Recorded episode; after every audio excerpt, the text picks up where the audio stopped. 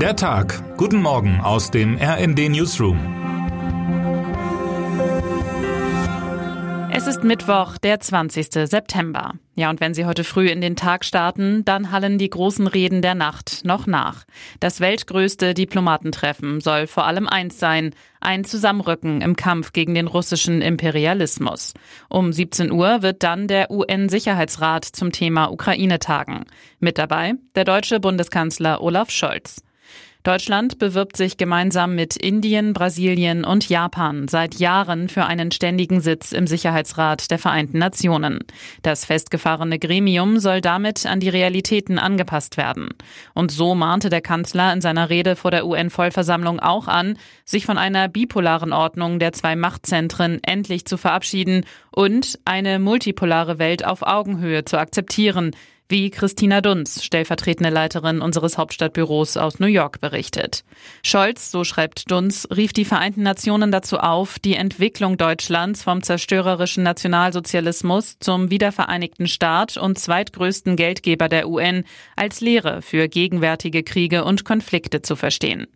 Der mächtige UN-Sicherheitsrat gilt als weitgehend handlungsunfähig. Zuletzt wurde dies deutlich, als Russland die Verurteilung seiner völkerrechtswidrigen Annexionen in der Ukraine mit seinem Veto blockierte. Jetzt aber. Nachdem Bundesinnenministerin Nancy Faeser zweimal die Anhörung im Innenausschuss des Bundestags schwänzte, hat sie jetzt versichert, sie werde da sein. Es geht um die Entlassung des einstigen Präsidenten des Bundesamtes für Sicherheit in der Informationstechnik, Arne Schönbohm, und dessen etwaiger Russlandkontakte. Faeser schasste Schönbohm, doch die Vorwürfe erhärteten sich im Nachhinein nicht. Das Ganze liegt nun ein Jahr zurück, doch CDU und CSU haben das Thema jetzt wieder auf die Agenda geholt. Politisch geschickt getimt, denn Faeser ist gerade als Spitzenkandidatin der SPD im Hessen-Wahlkampf unterwegs und die Umfragen sehen nicht gut aus. Da könnte eine Affäre um eine ungerechtfertigte Entlassung eines Spitzenbeamten die Ministerin weitere Punkte kosten. RND-Hauptstadtkorrespondent Markus Decker entwirrt die Affäre Schönbohm und erklärt, ob die Sache für Feser tatsächlich gefährlich werden könnte. Der innenpolitische Sprecher der Unionsfraktion im Bundestag, Alexander Trom, sagte dem RND vor der heutigen Sitzung, die Umstände der Abberufung des ehemaligen BSI-Präsidenten Schönbohm durch die Bundesinnenministerin müssen aufgeklärt werden. Bislang hat die Ministerin die Ungereimtheiten und Widersprüche nicht nachvollziehbar erklären können. Mit Ausreden hat sie sich einer Befragung im Innenausschuss bislang entzogen, obwohl die Vorwürfe schwerwiegend sind. Kennen Sie Christiania? Wenn nicht, dann empfehle ich Ihnen die Reportage meines Kollegen Marco Nehmer. Christiania war einst ein Hippie-Ort in Kopenhagen, in dem seit mehr als einem halben Jahrhundert ein Sozialexperiment mit eigenen Gesetzen und eigener Währung läuft.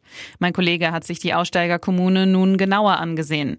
Denn zuletzt war hier Ende August ein 30-Jähriger bei einer Schießerei getötet worden. Vier weitere Menschen wurden verletzt. Der Tatort, die sogenannte Drogengasse, die Pusher Street, wo der Cannabishandel zwar offiziell illegal ist, aber geduldet wird.